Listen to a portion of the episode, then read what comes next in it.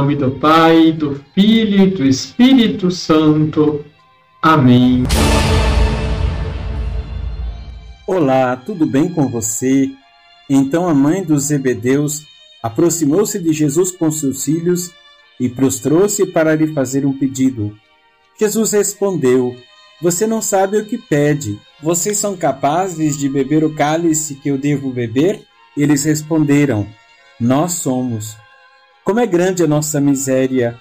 Queremos que Deus faça a nossa vontade e só queremos fazer a vontade dele quando está de acordo com a nossa. A maioria de nós, se nos examinarmos bem, veremos que os nossos pedidos são impuros e imperfeitos. Se estamos em oração, queremos que Deus nos fale, venha nos visitar, nos consolar e nos recriar. Nós dizemos a Ele para fazer isso, para nos dar aquilo. E se não o fizer, mesmo que seja para o nosso bem, ficamos inquietos, transformados e aflitos. São Francisco de Sales, em 1616. Deixe o seu like Compartilhe. Liturgia, Liturgia diária. No caminho até Jerusalém, Jesus anuncia a palavra, realiza as curas que constituem parte essencial de sua pregação e forma os discípulos. Os discípulos o seguem porque encontraram nele o sentido para a sua vida. Isso não significa que têm clareza da sua missão.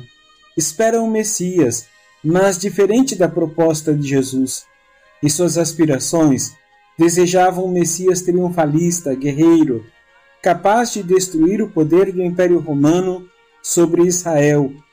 Em Mateus capítulo 20, versículos de 17 a 28, Jesus lhes anuncia sua morte e ressurreição como fonte de salvação para a humanidade. Para os discípulos isso era incompreensível. A morte para eles é o absurdo da vida, e não entendem como vitória. Jesus, enquanto falava, é interrompido pela mãe dos filhos de Zebedeu. Ela se ajoelha para fazer um pedido em favor dos dois filhos e lhe pede que eles ocupem o primeiro lugar na mesa do seu reino, ainda entendido como triunfalista. Jesus, percebendo o equívoco, lhe pergunta: Por acaso poderei ceder o cálice que eu vou beber? O cálice é o martírio de Cristo na cruz. O reino trará seu triunfo pela cruz e não pela espada. O caminho dos discípulos não é feito de glórias, mas de amor generoso e vida humilde.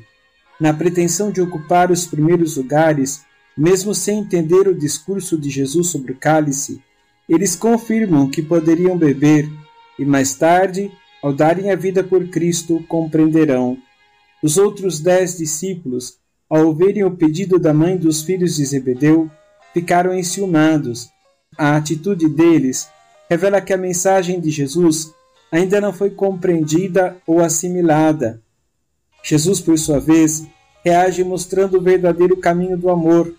Vós sabeis que os chefes das nações têm o poder sobre elas, e os grandes oprime. Entre vós não deverá ser assim. Quem quiser se tornar grande, torne-se o vosso servidor. Quem quiser ser o primeiro, seja o vosso servo.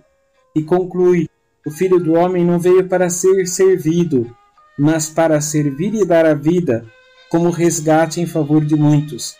O Evangelho deve nos fazer refletir sobre o que estamos procurando na comunidade cristã: o trono do poder e dos privilégios, ou a cruz como uma doação generosa de nossas vidas por amor a Cristo e por causa dele aos irmãos. Vamos rezar?